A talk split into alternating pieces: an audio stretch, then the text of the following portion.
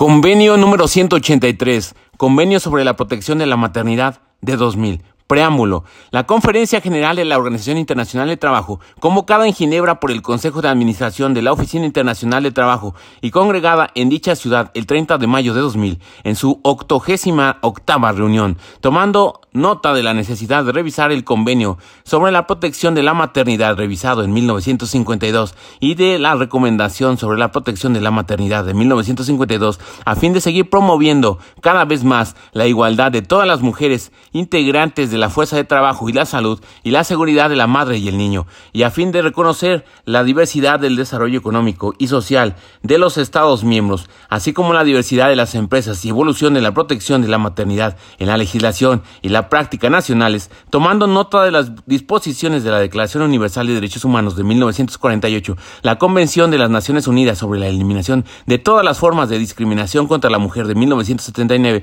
la Convención de las Naciones Unidas sobre Derechos de los Niños de 1989, la Declaración de Beijing y Plataforma de Acción de 1995, la Declaración de la Conferencia Internacional de Trabajo sobre la Igualdad de Oportunidades y de Trato para las Trabajadoras de 1975, la Declaración de la Organización Internacional del Trabajo OIT relativa a los principios y derechos fundamentales en el trabajo y su seguimiento de 1998, así como los convenios y recomendaciones internacionales del trabajo destinados a garantizar la igualdad de oportunidades y de trato para los trabajadores y trabajadoras, en particular el convenio sobre los trabajadores con responsabilidades familiares de 1981 y teniendo en cuenta la situación de las mujeres trabajadoras y la necesidad de brindar protección al embarazo como responsabilidad compartida de gobierno y sociedad y habiendo decidido adoptar varias propuestas relacionadas con la revisión del convenio sobre la protección de la maternidad revisado en 1952 y de la recomendación sobre la protección de la maternidad de 1952, cuestión que constituye el cuarto punto del orden del día de la reunión y habiendo determinado que estas propuestas revistan la forma de un convenio internacional, adopta con fecha 15 de junio de 2000 el siguiente convenio que podría ser citado como el convenio sobre la protección de la maternidad de 2000. Convenio número 83, Convenio sobre la protección de la maternidad. Campo de aplicación. Artículo 1. A los efectos del presente convenio, el término mujer se aplica a toda persona del sexo femenino sin ninguna discriminación y el término hijo a todo hijo sin ninguna discriminación. Repetimos, artículo 1. A los efectos del presente convenio, el término mujer se aplica a toda persona del sexo femenino sin ninguna discriminación y el término hijo a todo hijo sin ninguna discriminación. Artículo 2. Punto 1. El presente convenio se aplica a todas las mujeres empleadas, incluidas las que desempeñan formas atípicas de trabajo dependiente. Punto 2. Sin embargo, todo miembro que ratifique el presente convenio podrá, previa consulta con la organización representativa de empleadores o de trabajadores interesadas, excluir total o parcialmente del campo de aplicación del convenio a categorías limitadas de trabajadores cuando su aplicación a esas categorías plantee problemas especiales de particular importancia. Punto 3. Todo miembro que haga uso de la posibilidad prevista en el párrafo anterior deberá indicar en la primera memoria que presente sobre la aplicación del convenio de conformidad con el artículo 22 de la Constitución de la Organización Internacional de Trabajo OIT las categorías de trabajadores así excluidas y los motivos de su exclusión en las memorias siguientes deberán indicar las medidas adoptadas con el fin de extender progresivamente la aplicación de las disposiciones del convenio a esas categorías. Protección a la salud. Artículo 3. Todo miembro, previa consulta con las organizaciones representativas de empleadores y de trabajadores, deberá adoptar las medidas necesarias para garantizar que no se obligue a las mujeres embarazadas o lactantes a desempeñar un trabajo que haya sido determinado por la autoridad competente como perjudicial para su salud o la de su hijo, o respecto del cual se haya establecido mediante evaluación que conlleva un riesgo significativo para la salud de la madre o del hijo. Repetimos artículo 3. Todo miembro, previa consulta con las organizaciones representativas de empleadores y de trabajadores, deberá adoptar medidas necesarias para garantizar que no se obligue a las mujeres embarazadas o lactantes a desempeñar un trabajo que haya sido determinado por la autoridad competente como perjudicial para su salud o la de su hijo, o respecto del cual se haya establecido mediante evaluación que conlleva un riesgo significativo para su salud eh, de la madre o del hijo. Licencia de maternidad. Artículo 4. Punto 1. Toda mujer a la que se aplique el presente convenio tendrá derecho mediante, mediante presentación de un certificado médico o de cualquier otro certificado apropiado, según lo determine la legislación y la práctica nacionales, en el que se indique la fecha presunta del parto a una licencia de maternidad de una duración de al menos 14 semanas. Una licencia de maternidad de una duración de al menos 14 semanas. Punto 2.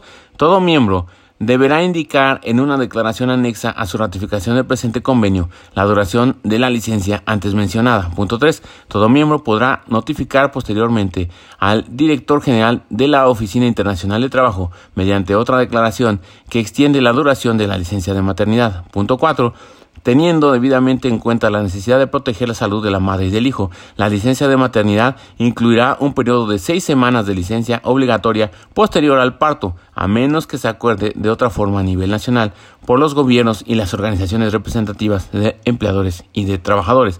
Punto 5. El periodo prenatal de la licencia de maternidad deberá prolongarse por un periodo equivalente al transcurrido entre las fechas presunta del parto y la fecha en que el parto tiene lugar efectivamente, sin reducir la duración de cualquier periodo de licencia obligatoria después del parto. Licencia en caso de enfermedad o de complicaciones. Artículo 5. Sobre la base de la presentación de un certificado médico, se deberá otorgar una, una, licencia antes o después del periodo de licencia de maternidad, en caso de enfermedad si hay complicaciones o riesgo de que se produzcan complicaciones como consecuencia del embarazo o del parto. La naturaleza y la duración máxima de dicha licencia podrán ser estipuladas según lo determine la legislación y las prácticas nacionales. Prestaciones. Artículo 6. Punto 1. Se deberán proporcionar prestaciones pecuniarias de conformidad con la legislación nacional o en cualquier otra forma que pueda ser conforme con la práctica nacional a toda mujer que esté ausente del trabajo en virtud de la licencia a que hace referencia en los artículos 4 o 5. Punto 2. Las prestaciones pecuniarias deberán establecerse en una cuantía que garantice a la mujer y a su hijo condiciones de salud apropiadas y un nivel de vida adecuado. Punto 3. Cuando la legislación o la práctica nacionales prevean que las prestaciones pecuniarias proporcionadas en virtud de la licencia indicada en el artículo 4 deban fijarse con base en las ganancias anteriores, el monto de esas prestaciones no deberá ser inferior a dos tercios de las ganancias anteriores de la mujer o de las ganancias que se tomen en cuenta para calcular las prestaciones. Punto 4. Cuando la legislación o la práctica nacionales prevean que las prestaciones pecuniarias proporcionadas en virtud de la licencia a que se refiere el artículo 4 deben fijarse por otros métodos, el monto de esas prestaciones debe ser del mismo orden de magnitud que el que resulta en promedio de la aplicación del párrafo anterior. Punto 5. Todo miembro deberá garantizar que las condiciones exigidas para tener derecho a las prestaciones pecuniarias puedan ser reunidas por la gran mayoría de las mujeres a las que se aplique este convenio. Punto 6. Cuando una mujer no reúna las condiciones exigidas para tener derecho a las prestaciones pecuniarias con arreglo a la legislación nacional o cualquier otra forma que pueda ser conforme con la práctica nacional, tendrá derecho a percibir prestaciones eh, adecuadas con cargo a los fondos de asistencia social, siempre que cumplan las condiciones de recursos exigidas para su percepción. Punto 7. Se deberá proporcionar prestaciones médicas a la madre y a su hijo, de acuerdo con la legislación nacional y o en cualquier otra forma eh, que puedan ser conforme con la práctica nacional. Las prestaciones médicas deberán comprender la asistencia prenatal, la asistencia durante el parto y la asistencia después del parto, así como la hospitalización cuando sea necesario. Punto 7. Se deberá proporcionar prestaciones médicas a la madre y a su hijo, de acuerdo con la legislación nacional o en cualquier otra forma que pueda ser conforme con la práctica nacional. Las prestaciones médicas deberán comprender la asistencia prenatal, la asistencia durante el parto y la asistencia después del parto, así como la hospitalización cuando sea necesario. Punto 8. Con objeto de proteger la situación de las mujeres en el mercado de trabajo, las prestaciones relativas a la licencia que figura en los artículos 4 y 5 deberán financiarse mediante un seguro social obligatorio o con cargo a fondos públicos o según lo determinen la legislación y la práctica nacionales. Un empleador no deberá estar personalmente obligado a costear directamente las prestaciones pecuniarias debidas a las mujeres que emplee sin el acuerdo expreso de ese empleador, excepto cuando A esté previsto así en la legislación o en la práctica nacionales de un miembro antes de la fecha de adopción de este convenio por la Conferencia Internacional de Trabajo o B se acuerde posteriormente a nivel nacional por los gobiernos y las organizaciones representativas de los empleadores y de los trabajadores. Artículo 7.1 Se considerará que todo miembro cuya economía y sistema de seguridad social no estén suficientemente desarrollados cumple con lo dispuesto en los párrafos 3 y 4 del artículo 6 si el monto de las prestaciones pecuniarias fijado es por lo menos equivalente al de las prestaciones previstas para los casos de enfermedad o de incapacidad temporal con arreglo a la legislación nacional. Punto 2. Todo miembro que haga uso de la posibilidad denunciada en el párrafo anterior deberá explicar los motivos correspondientes e indicar el monto previsto de las prestaciones pecuniarias en la primera memoria sobre la aplicación de convenio que presten en virtud del artículo 22 de la Constitución de la Organización Internacional del Trabajo. En sus memorias siguientes deberá indicar las medidas adoptadas con miras a aumentar progresivamente el monto de esas prestaciones.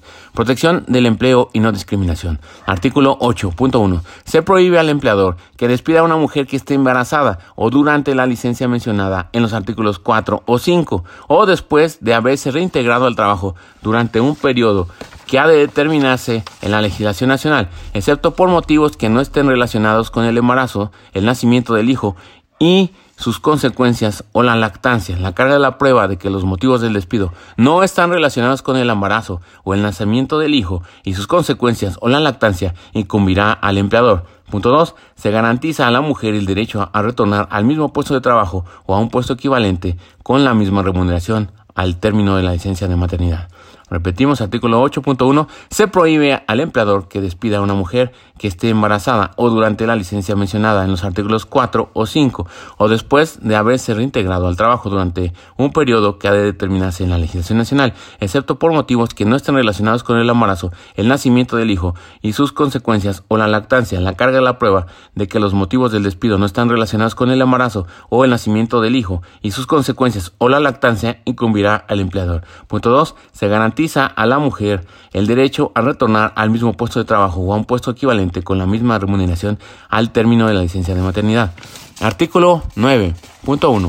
Todo miembro debe adoptar medidas apropiadas para garantizar que la maternidad no constituya una causa de discriminación en el empleo con inclusión de acceso al empleo, y ello no obstante el párrafo 1 del artículo 2. Punto 2. Las medidas a que se hace referencia en el párrafo anterior incluyen la prohibición de que se exija a una mujer que solicita un empleo que se someta a un examen para comprobar si está o no embarazada, o bien que preste un certificado de dicho examen, excepto cuando esté previsto en la legislación nacional respecto de trabajos que a. estén prohibidos total o parcialmente para las mujeres embarazadas o lactantes o B puedan prestar un riesgo eh, reconocido significativo para la salud de la mujer y del hijo. Madres lactantes. Artículo 10. Punto 1. La mujer tiene derecho a una o varias interrupciones por día o a una reducción diaria del tiempo de trabajo para la lactancia de su, de su hijo. Punto 2. El periodo en que se autorizan las interrupciones para la lactancia o la reducción diaria del tiempo de trabajo, el número y la duración de esas interrupciones y las modalidades relativas a la reducción diaria del tiempo de trabajo serán fijados por la legislación y la práctica nacionales. Estas interrupciones o la reducción diaria del tiempo de trabajo deberán contabilizarse tiempo de trabajo y remunerarse en consecuencia. Artículo 11. Todo miembro debe examinar periódicamente, en consulta con las organizaciones representativas de empleadores y de trabajadores, la pertinencia de extender la duración de la licencia de maternidad prevista en el artículo 4 o de aumentar el monto o la tasa de las prestaciones pecuniarias que se mencionan en el artículo 6. Aplicación. Artículo 12. Las disposiciones del presente convenio deberán aplicarse mediante la legislación, salvo en la medida en que se dé efecto a las mismas por periodo, por medio de convenios colectivos, laudos arbitrales, decisiones judiciales o de cualquier otro modo conforme a la práctica nacional. Y ya finalmente, las disposiciones finales, no las voy a leer porque son muchas veces coincidentes con las de diversos convenios de la OIT, pero sí vamos a hacer un pequeño repaso. Artículo 1 y 2, campo de aplicación. Artículo 3, protección de la salud. Artículo 4, licencia de maternidad. Artículo 5. Licencia en caso de enfermedad o de complicaciones. Artículo 6. Prestaciones. Artículo 8. Protección del empleo y no discriminación. Artículo 10. Madres lactantes. Y artículo 12. Aplicación. Y esto fue entonces el convenio número 183, convenio sobre la protección de la maternidad de la OIT, convenio número 183 Convenio sobre la protección de la maternidad. Y sin más por el momento, arrivederci.